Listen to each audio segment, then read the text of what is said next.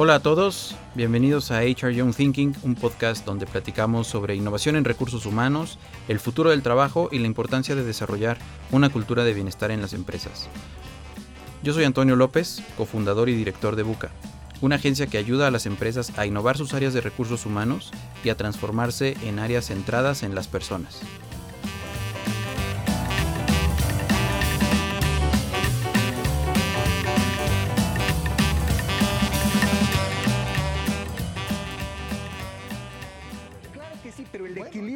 Se da en la vigilancia mutua. ¿Qué es lo que está pasando? No se está socavando, se está ejerciendo.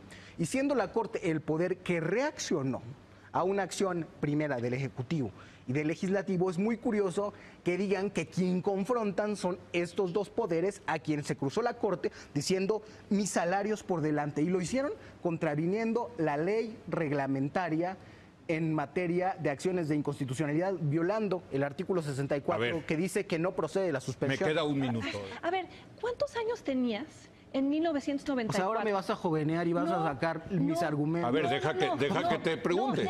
No, pero a ver, ¿a dónde va ese argumento, Leo? A ver, ¿Cuántos años tenías? Es que sí es un argumento, Gibran. ¿Cuántos años tenías en 1994 y en 1996? Cuando se dieron las grandes reformas de la transición que buscaron crear contrapesos contra el cual nosotros peleamos cuando tú tenías 8 y 10 años, Gibran. Y no es por juvenearte, es por decir, por favor, ponte a estudiar historia. No, mira, yo la conozco bien y te voy a hacer una pregunta de historia, Denise. Con independencia de las afinidades políticas que tengamos, ¿no? O de la simpatía que tengamos por este personaje, Gibran, eh, este video en particular resonó mucho en mí.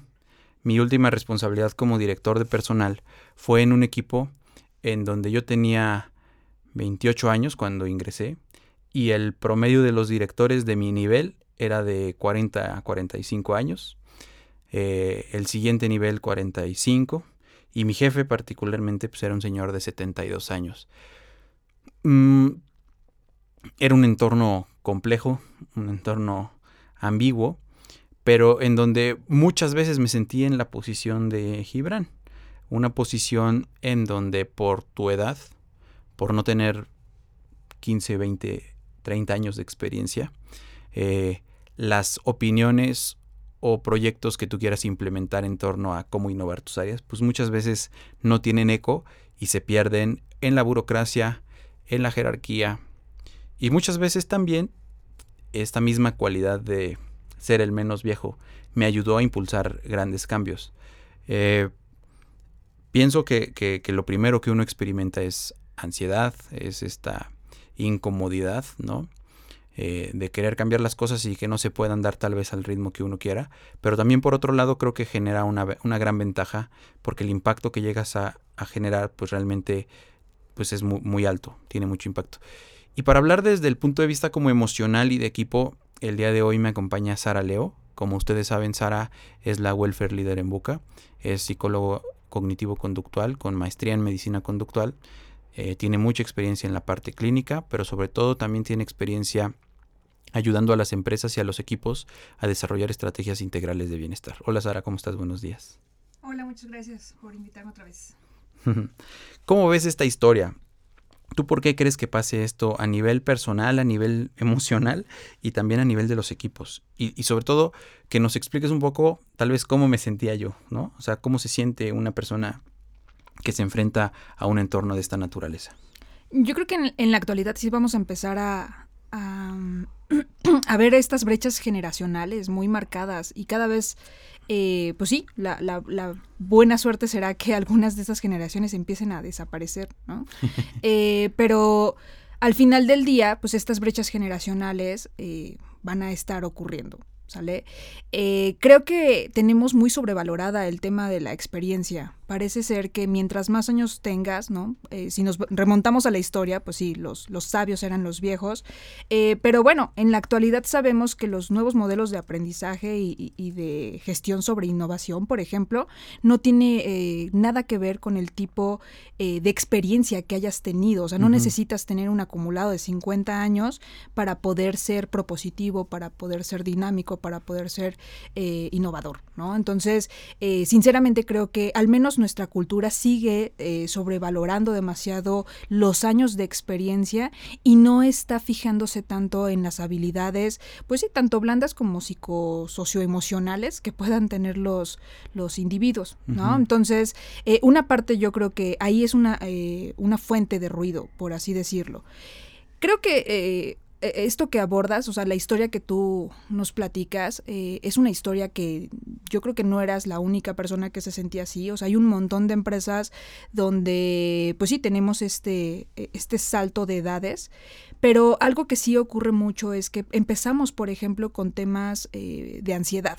¿No? Eh, podemos empezar a sentirnos ansiosos porque sabes que la edad también representa un cargo social. Una barrera. Sí, no es lo mismo, por ejemplo, hablar de cuates con alguien contemporáneo que, por ejemplo, eh, el, tipo de lenguaje que utilizas con alguien así, que alguien, por ejemplo, eh, yo te preguntaría, ¿le hablabas de tú o de usted a tu de jefe? Usted.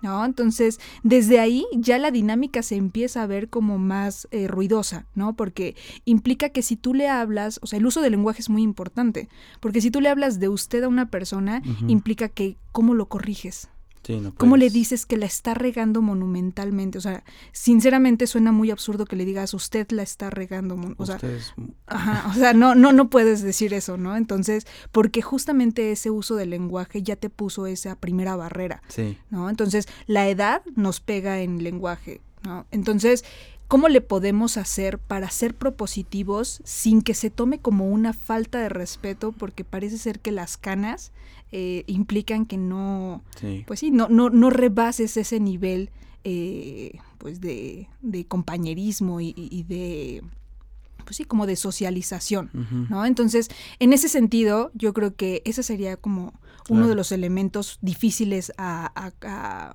a vencer. No sé, por ejemplo, qué nos puedas decir de la primera junta que tuviste que sentarte. Sí, sí, a ver, yo lo que quisiera recoger primero es, em, es muy chistoso lo que comentas porque yo solo le hablaba de usted a mi jefe, al que me invitó a trabajar, y al director general, que eran las dos personas eh, jerárquicamente encima de mí. A todos los demás con independencia de su edad, les hablaba de tú. Entonces era algo muy chistoso.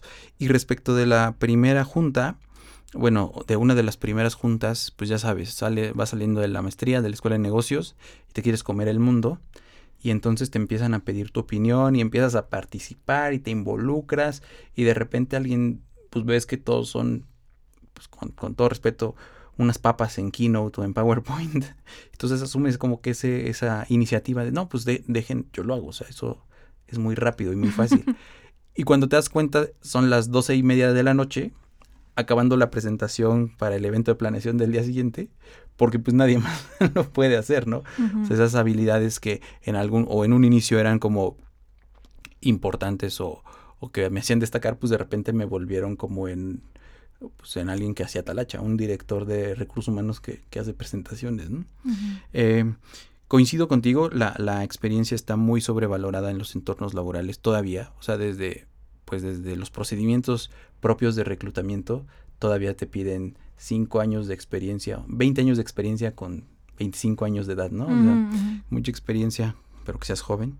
Este, y la edad, la edad es como algo como muy, muy trascendente. En ciertos entornos, creo que a partir de hace que unos 5 años, en tanto la fuerza laboral se está transformando este, demográficamente y ahora son más millennials y centennials los que llegan a ocupar puestos de decisión, pues eso tiende a cambiar.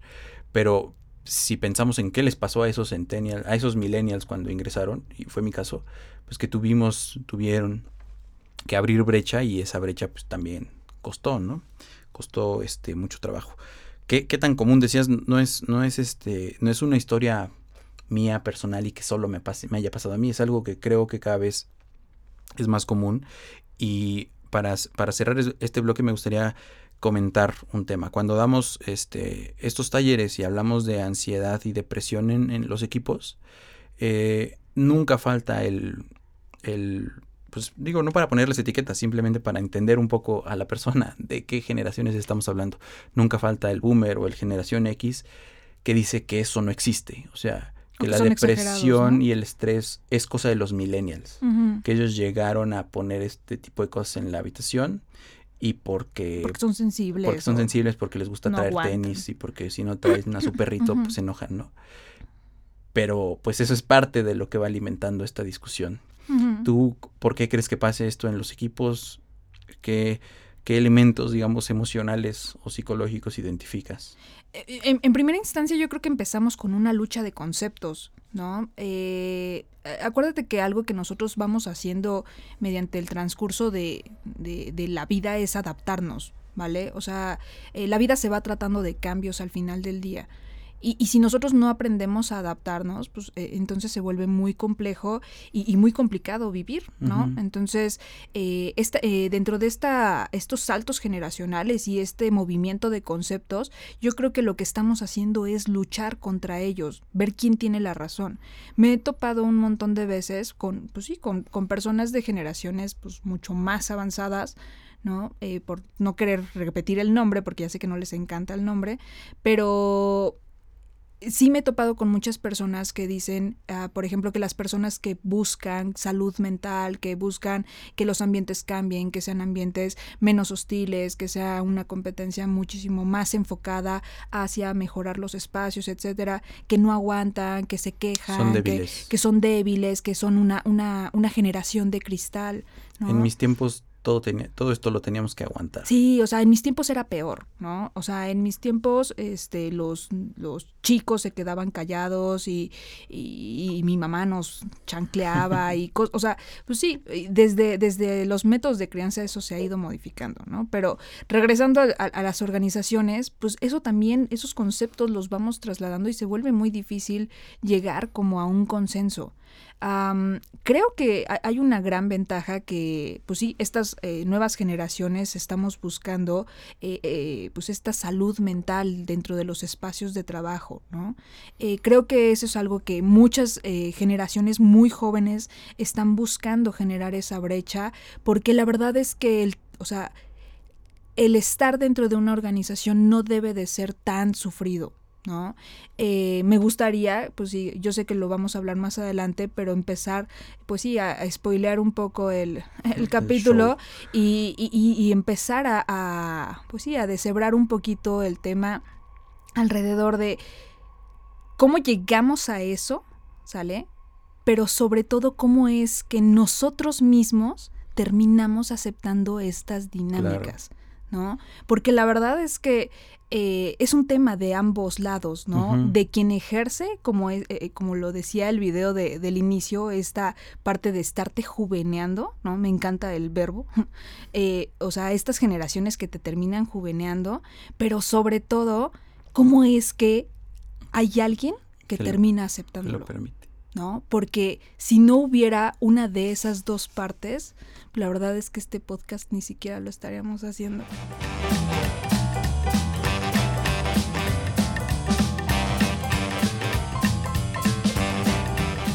Muy bien, recuerden que nos pueden contactar, eh, mándenos un correo a contacto o síganos en redes sociales, estamos en Instagram como mundo-buca, en Facebook y en LinkedIn como buca.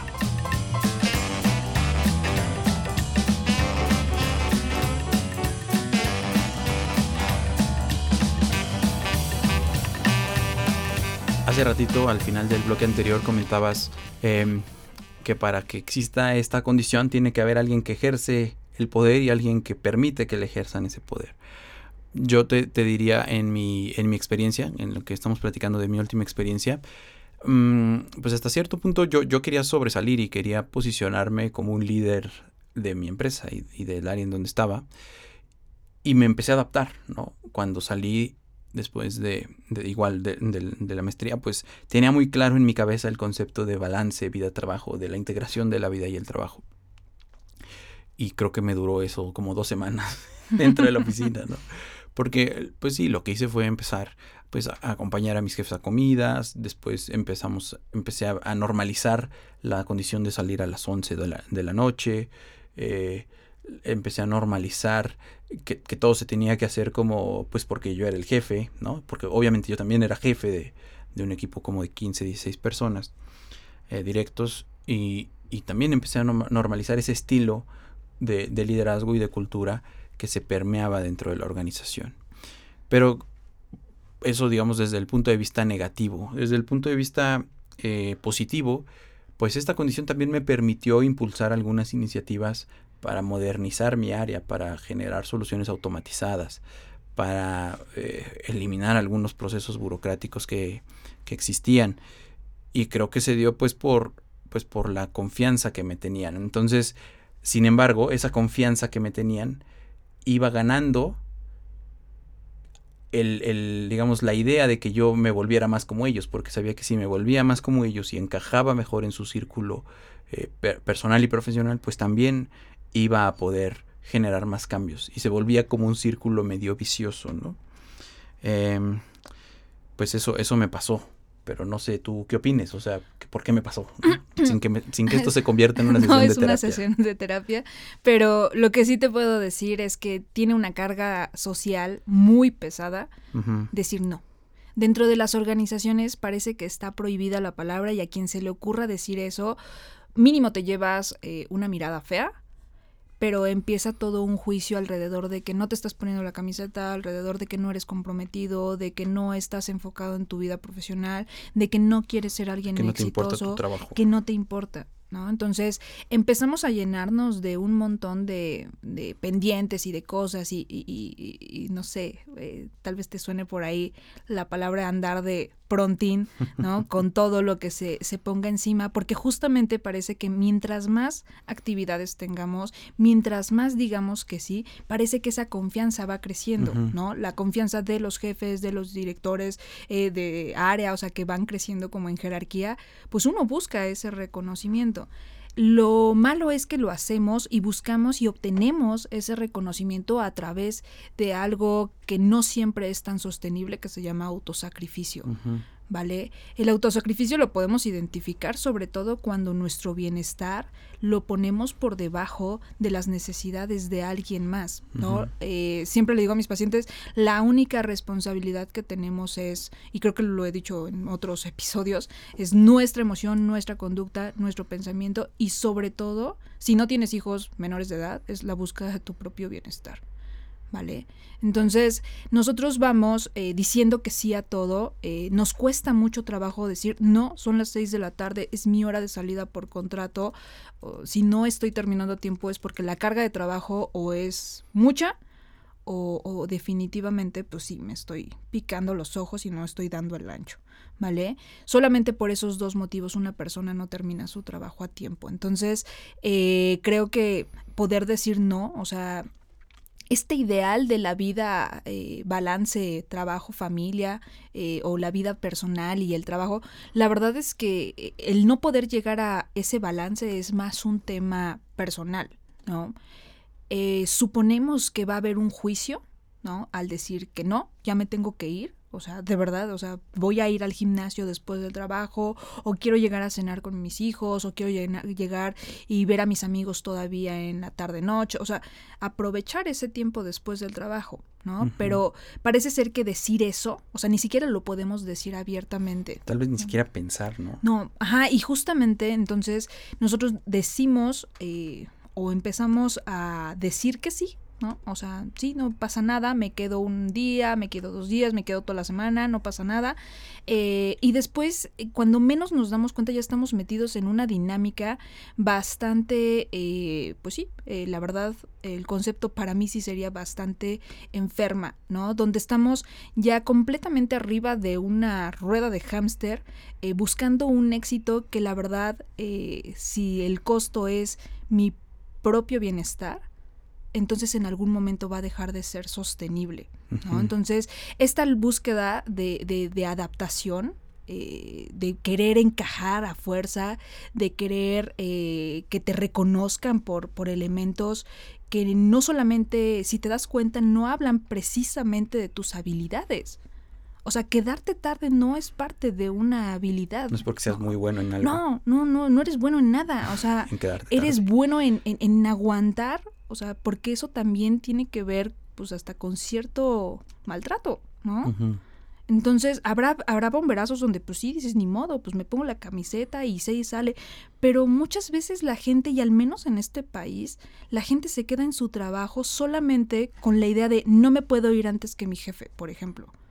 Claro. ¿no? O hasta que mi jefe me dé salida. O hasta que mi jefe me dé salida, o hasta que, este, no sé, hoy no voy a comer porque tengo que, o sea, tienen que ver que estoy trabajando. ¿no? O sea, y la verdad se vuelve como un objetivo bastante escueto, ¿no? Sí, yo la analogía que uso es como una rueda de hámster.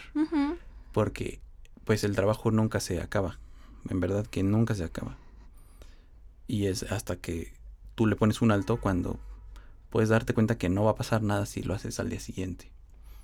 ¿No? Sí, O si sí. sales a comer. Sí, y la verdad es que al final, o sea, del día nosotros, pues sí, tenemos esa carga social de no poder decir que no. Tenemos esta, parece, obligación de mimetizarnos eh, o de generar como cierta simbiosis con, con la organización. Y entonces, pues al decir que no, terminas aceptando todas esas malas prácticas. Porque al final del día no garantizan ni que vas a ser más productivo, ni que vas a ser más funcional. Ni que, va- ni que te van a vas a subir ser- de sueldo, ni que te van a promover. no, ¿no? Y, y lo peor aún es que no te garantiza bienestar. Yo creo que ese es el punto más importante porque, o sea, te empiezas a, a involucrar en este tipo de cosas, le empiezas a decir que sí a todos para parecerte a los demás, para mimetizarte, y no te das cuenta que lo que estás dejando de lado, pues es tu propio bienestar, o sea, es tu propia salud. O sea, o sea, no hables de estrés o depresión, ansiedad, o sea, estás dejando físicamente tu salud en esa silla. Sí, ¿no? sí, sí. Y la verdad es que, pues sí, aunque, aunque tu empresa pague horas extra, aunque te lleven perritos para acariciar, aunque tengas tus clases de yoga, la verdad es que hay cosas mucho más trascendentes que vas a perder en, en no poder decir no. Yo no estoy de acuerdo con que esta sea mi vida. ¿Sale? Entonces, pues sí, empezamos con esa parte diciendo ah, no. O sea, no puedo decir que no. ¿Sale? Muy bien, platíquenos por favor cuál ha sido su historia, qué les ha pasado si han estado en una situación similar o si no han estado, eh, qué hace su empresa para que no pasen este tipo de situaciones, pero si han estado en una situación así, qué han hecho para mejorarlo, para que no les pase. Contáctenos eh, por correo electrónico a contacto arroba o en LinkedIn. Estamos muy activos tanto en la cuenta de Buca como en cada una de las cuentas individuales de Antonio, de Sara y de Alejandro.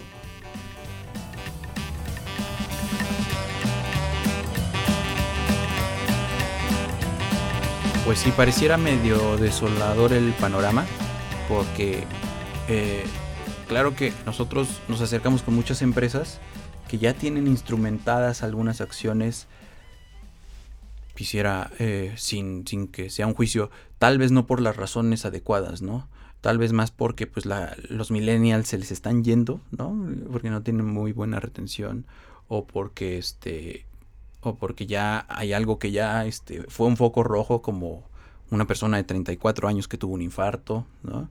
Eh, cosas que ya fueron explosivas y hay otras empresas que lo están haciendo pues por las razones correctas. La razón correcta para mí es pues porque es lo correcto, ¿no? No hay nada más, o sea, es poner a la persona en el centro y que esa persona se pueda desarrollar plenamente como persona, tanto en la parte profesional como en la parte humana y por Dios, o sea, en su salud. Pero también sabemos que hay muchas empresas en este país y en, esta región del mundo, en Latinoamérica, que para las que todavía esto es algo irrelevante. Eh, pero yo creo que esa es una conversación, no queremos causar una revolución ahorita en donde todos se subleven y le cierren la puerta a sus jefes a las 5.59, porque creo que conlleva más un cambio profundo en la cultura de las organizaciones, es algo que, que- que hemos visto, que se puede ir trabajando eh, y que se pueden ir generando resultados muy tangibles en el corto y en el mediano plazo. Pero digamos, si quisiéramos darles algunas recomendaciones a las personas que nos escuchan, que están en una situación similar. Tal vez estés, estés escuchando este podcast en tu oficina a las siete y media de la noche. ¿Qué les podríamos decir para que lo puedan mitigar, puedan empezar a resolver esto? Tú decías, eh, al inicio del, del, bloque anterior, es más un tema sí del que ejerce este tipo de condiciones, como para, pues ni siquiera sabemos para qué, si para que permanezcas en la empresa o para que te puedan promover para que te den un espaldarazo, pero es tanto culpa de quien eh, ejerce este tipo de presiones y este tipo de conductas, es decir, de los líderes, creo yo que son pues un poquito más del 50% responsables, eso es debatible, pero también es responsabilidad de quien permite que le ejerzan este tipo de condiciones. Hablemosle a ellos, ¿qué podríamos hacer ahorita eh, para que ellos dejen de permitir que se les exija cosas que pues una son ilegales en primer lugar, y estamos hablando únicamente del tema del horario, ¿eh? Hay un montón de cosas más de las cuales podríamos hablar, pero para esto tenemos este podcast semanal para poder hablar de ello después. Entonces, para que se les pueda permitir este, salir a sus horas, este, y, y, y, sí, o sea, resolverlo desde un punto de vista de que, oye, yo no lo voy a permitir, pero de manera como asertiva, ¿no? Sin generar esta revolución que te comentaba. Yo creo que esa es la primera palabra clave para poder mitigarlo, el, desarrollar la habilidad de ser asertivo, ¿no? Donde eh, la asertividad tiene mucho que ver con poder defender nuestro punto de vista personal sin necesidad de caer como en, en, tanto conflicto ni en tanta guerra, ¿no? O sea, es poder defender, o sea, el motivo por el cual, pues sí, salgo, o sea, mi horario de salida es a las 6 de la tarde. ¿Por qué? No porque quiera, sino porque eso dice mi contrato. ¿Sale? Eh, el poder tener muy claras mis funciones, el saber que, bueno, en esta ocasión te puedo ayudar, pero no lo voy a poder hacer siempre. ¿no? O sea, esto no pasa a ser eh, parte de mis funciones, ¿no? Eh, no sé si te acuerdas, por ejemplo, de, de este jam donde una, una de las integrantes nos platicaba que mm, su jefa eh, muy sutilmente le había pedido pues que ella fuera quien redactara sus correos, o sea, los correos de la jefa, así de, tú redáctame los correos y yo ya me los mandas y yo los mando y ella así como de, mm, pero como, ¿por qué? ¿No? Pero esta jefa, al, o sea, uno dice, bueno, pues es que era un correo, ¿qué le costaba? No, o sea, eran todos. O sea, todos los correos de todo el día, de toda la semana, pues que fácil eran más de 500 correos a la semana que ella tenía que estarle redactando a su jefa. O sea, y, y, solo era para, pues sí, la jefa liberarse la carga o porque no quería desarrollar la habilidad de, de redacción, no lo sé, ¿no? Pero al final del día, eh, si nosotros no vamos siendo asertivos, vamos cayendo en este tipo de abusos. ¿sale? Y a veces el, no poder hacerlo en una etapa temprana se vuelve cada vez más difícil, ¿no? Y es como de, ¿y ahora por qué no me lo quieres hacer? ¿Que estás de malas? ¿O qué? Es que no es que esté de malas, ¿no? Simplemente, pues me acabo de dar cuenta que esto no forma parte de mi función. Sí, pero una vez, como dices, una vez que lo permites, Sí, se vuelve cada te, vez más te difícil. pones una barrera para que la próxima vez sea más fácil que te lo pidan. Y sea más difícil que tú sí, lo sí, sí. limites, ¿no? Sí, y, y, y, la verdad es que así podemos tener muchísimas historias, ¿no? Donde pequeñas tareas que, pues sí, las mismas, los mismos equipos van, pues sí, como a jincándole, ni siquiera sé si sea una palabra, pero dándole a, a, sus diferentes elementos y después se vuelve parte ya de su, de su, chamba. de su trabajo. O sea, por ahí tenía una paciente que igual, o sea, en algún momento su función era pedir la papelería, la papelería para los eventos y era así como de, pero ¿por qué yo te...? Y en el momento en el que ella preguntó, oye, pero ¿por qué estoy haciendo eso? Ah, pues es que tú un día dijiste que te encantaba comprar cosas de papelería. O sea, sí, pero para mí, ¿no? O sea, y además, o sea, ya no, no es parte de mi función, sí me quita mucho tiempo. Eh, hay una persona encargada para eso que está en su contrato. O muchas veces es autogestionable, o sea, ya muchas empresas tienen un sistema para hacerlo, pero bueno, a mí me pasaba, lo concentrabas en una persona, pues, pues porque sí, porque podías hacerlo. Uh -huh. Sí, y la verdad es que a veces eh, no nos ponemos... Eh, como a, a, generar esta conciencia de cuál es el verdadero motivo por el cual yo estoy eh, solicitando, por ejemplo, una actividad o estoy solicitando una conducta en mi personal, ¿no? Eh, hemos eh, hablado mucho como alrededor de los horarios de trabajo, del no poder decir que no, eh, del, del, estarte echando a la espalda, pues sí, funciones que la verdad ni siquiera eh, te ayudan a verdaderamente mostrar habilidades que puedan ser eh, trascendentes en tu organización, ¿no? Porque si a ti te van a medir por el tiempo que aguantas sin comer, pues, vaya, pues hazlo, hazlo todos los días, ¿no? Pero nadie mide esa parte, o sea, no, no, es algo que puedas poner en tu currículum, así de, ah, y aguanto tres días seguidos sin tener una hora fija de comida. Bueno, pues, Estaría padrísimo que pues se midiera no, pero tanto muchas empresas como también muchos candidatos exaltan la necesidad del trabajo bajo presión, mm.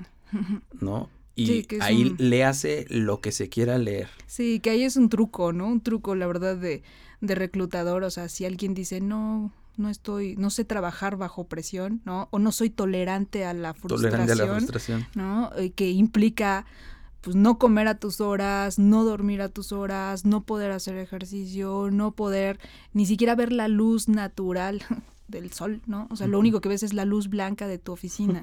Entonces, pues si, si eso es una habilidad, pues entonces pues hay que preguntarla así, con todas sus palabras, ¿no? O sea, no, no hay tiempo. O sea, hay organizaciones que son súper honestas, ¿no? Y te pueden decir, aquí no hay hora de salida. Así de, mm, bueno, pues ya sabes tú si le entras, pero también ponmelo con contrato. ¿No? Sí, pues, que sea legal, ¿no? Uh -huh. Y aquí en este sentido, pues sí, eh, nosotros vamos eh, permitiendo esa parte. Eh, yo lo primero que diría es desarrollar esta habilidad de ser asertivo, poder generar comunicación asertiva dentro de los equipos de trabajo, donde todos tengamos la conciencia de lo que estamos produciendo en el otro. ¿Sale? O sea, si en algún momento yo digo, oye, ¿sabes qué, jefe? No, no puedo salir tan tarde. O sea, yo tengo que salir eh, tengo por ahí una paciente, pues que sí, fue muy honesta y le dijo a, a su jefa, eh, yo tengo que salir a las 6 de la tarde porque por donde vivo, pues a las 7 que llego, ya no hay luz del día y entonces me asaltan. ¿no? Entonces, claro. o me pagas Uber y me dejan en la puerta de mi casa, o de plano, pues yo a las 6 me tengo que salir corriendo. ¿Sale? Y además la verdad es que no te estoy robando horas del trabajo, más bien estoy pues, asumiendo mi contrato. Entonces, eso es lo que, o sea, esas son mis condiciones, ¿vale? Y al final del día, pues es poder hablar. Y, y, en este caso, pues sí, la jefa por, por buena suerte, ¿no? Porque ahora le damos esa virtud de ser buena onda y decir, bueno, sí, está bien, vete a tu hora, ¿vale? Pero hay un montón de jefes que te pueden decir, ¿sabes qué? No, o sea, no, no te puedes ir temprano. Me acuerdo mucho cuando yo trabajaba en, en Manpower, eh, por ahí me decían que, pues sí, mi hora de salida era a las 5 de la tarde y yo a las 5 de la tarde apagaba mi computadora, me cambiaba mis zapatos y me iba, ¿no? Y entonces me decían, oye, es que ¿por qué te vas tan temprano? Pues porque ya terminé mi trabajo, ¿no? Oye, pero es que los demás se quedan más tarde, pues, o sea, la verdad es que es bronca de los demás, ¿sale? Y si nosotros no empezamos a hacer ese, esos pequeños cambios y a ejercer esos derechos al final del día, entonces nos vamos a ver nuevamente eh, metidos en dinámicas que en algún momento va a ser bien difícil poder cambiar. Yo creo que hay muchas cosas que hacer en lo individual. Ya hablamos hoy de esa asertividad. Eso de, creo que para, para mí fue fundamental en algún momento de ponerme a mí al principio. Porque, pues sí, eh, si a ti te da un infarto y te mueres, eh, pues la empresa, seguramente tu equipo más cercano y tus jefes, pues van a llorar tu pérdida y, ¿no? y van a extrañarte muchísimo. Y seguramente en dos o tres semanas tu posición se va a cubrir. Pero pues, tú ya no vas a estar y tu familia es quien lo va más a lamentar, ¿no? Entonces, ponerte a ti al inicio, ser mucho más asertivo con tu jefe, ser muy claro en las expectativas que tienes y en las expectativas que también tiene la empresa de ti desde el inicio, ayuda mucho a que se mitiguen estas condiciones, ¿no? Hay muchas cosas que se pueden hacer en lo individual. Yo creo que este episodio lo menos que queremos es generar un éxodo de gente que ahora renuncie de sus trabajos porque este ¿no? Porque, porque ya se van a ir porque no van a tolerarlo, ¿no? No se trata de, de, de pues, o sea, sí se trata de ser menos tolerante, pero mucho más asertivos, pero lo que, de lo que no se trata es de, que esto sea generalizado. Yo creo que mucho de lo que hacemos en Buca es tratar de poner estos temas sobre la mesa con la mayor naturalidad del mundo, porque se trata de temas personales que al final del día, pues todas las empresas eh, pueden vivir sin una computadora o sin un escritorio, ¿no? Pero no pueden sobrevivir sin personas. Y eso es como muy importante de que se entienda que de lo que se trata es de personas, de seres humanos. Eh, entonces tienen que hablar estos temas con mucha naturalidad, con mucha calma, eh, preferentemente moderados por gente profesional, pero sobre todo en donde se ponga de manifiesto que son temas muy importantes para generaciones que, ojo, ya no son las nuevas generaciones, ¿eh? ya son las generaciones que están dominando la composición demográfica de la fuerza laboral en el mundo. Y que si todavía por ahí hay empresas que no tienen esto en cuenta, son esas empresas las que lo van a padecer. Es decir, no se trata una, de un tema que se tenga que flexibilizar ni siquiera para ser más buena onda o para tener un mayor nivel de engagement. Es que este tipo de temas va a ser una obligación para las empresas hacia el futuro. Eh, te quiero agradecer mucho, Sara, que nos hayas acompañado y no sé si tengas algún mensaje final para nuestra audiencia. Sí, yo creo que hay que trabajar mucho en generar equipos conscientes, eh, conscientes de que somos al final del día eh, equipos hechos por personas y que tenemos necesidades, sí, diferentes al final del día, pero sobre todo dentro de esta conciencia es muy importante poder desarrollar esta apertura de comunicación. Como bien lo decías, pues tener equipos moderados por profesionales que permitan ese flujo y que permitan sobre todo este desarrollo de habilidad, porque ojo, o sea, la comunicación asertiva es una habilidad que nosotros tenemos que ir desarrollando, sobre todo pues con la constancia que lo vayamos ejerciendo, ¿no? Entonces, eh, fomentar eso nos va a ayudar pues ya a que los equipos sean mucho más funcionales, pero sobre todo a que empecemos a generar equipos que estén basados en acuerdos. ¿No? E, estoy de acuerdo, o sea, eh, como bien decías, pues no le vamos a decir a toda la gente, ya no lo aceptes, o sea, si te corren, pues tú los denuncias y tú ganas porque eh, está, están violando tu, tus derechos, ¿no? O sea, y, y, seguramente te van a indemnizar y todo. Sí, pero, o sea, hay ocasiones donde también los jefes pues pueden desarrollar esa habilidad asertiva, no de enganchar, a, sus empleados de, oye, pues es que lo tienes que hacer o si no la puerta está muy... O sea, hay formas de cambiar ese discurso, en vez de decir a alguien que pues allá afuera va a haber alguien que sí lo acepte y que está muy feo el mundo de afuera y que se puede ir en cualquier momento, pues podemos generar también pues esta apertura, esta traducción de, oye, ¿sabes qué? Pues en esta ocasión sí necesito que, que te quedes.